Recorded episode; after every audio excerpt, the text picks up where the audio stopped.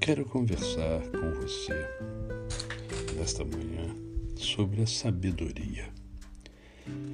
Provérbios diz que o temor do Senhor é o princípio da sabedoria. E Tiago diz que a sabedoria ela é lá do alto.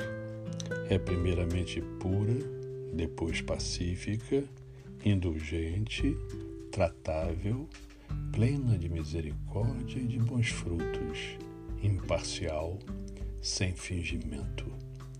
Ora, é em paz que se semeia o fruto da justiça para os que promovem a paz.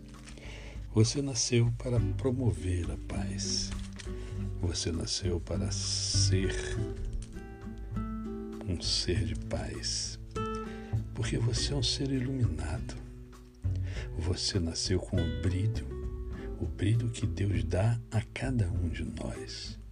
Então você é como se fosse uma estrela brilhando por onde quer que você passe. Por isso, Jesus Cristo disse que nós somos a luz do mundo, porque nós temos luz própria.